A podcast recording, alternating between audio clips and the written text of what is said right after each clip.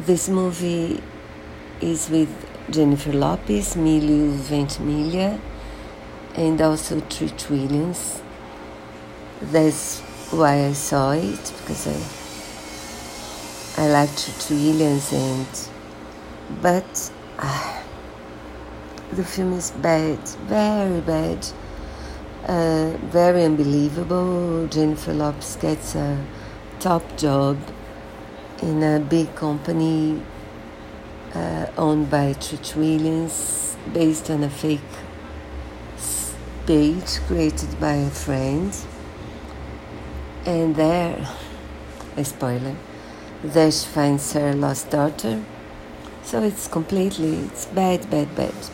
But I wanted to tell you two things I found interesting.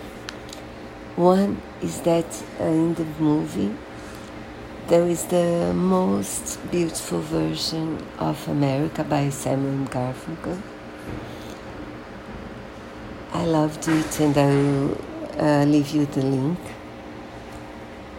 And also, and this was a disappointment, I found out that Milo Ventimiglia is the is a very bad actor because she uh, the character in, he plays in second act is the, is Jack from This Is Us.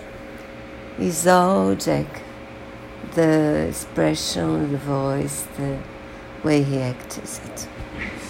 So I was disappointed, but I found it interesting because I think the movies came before the the series. So.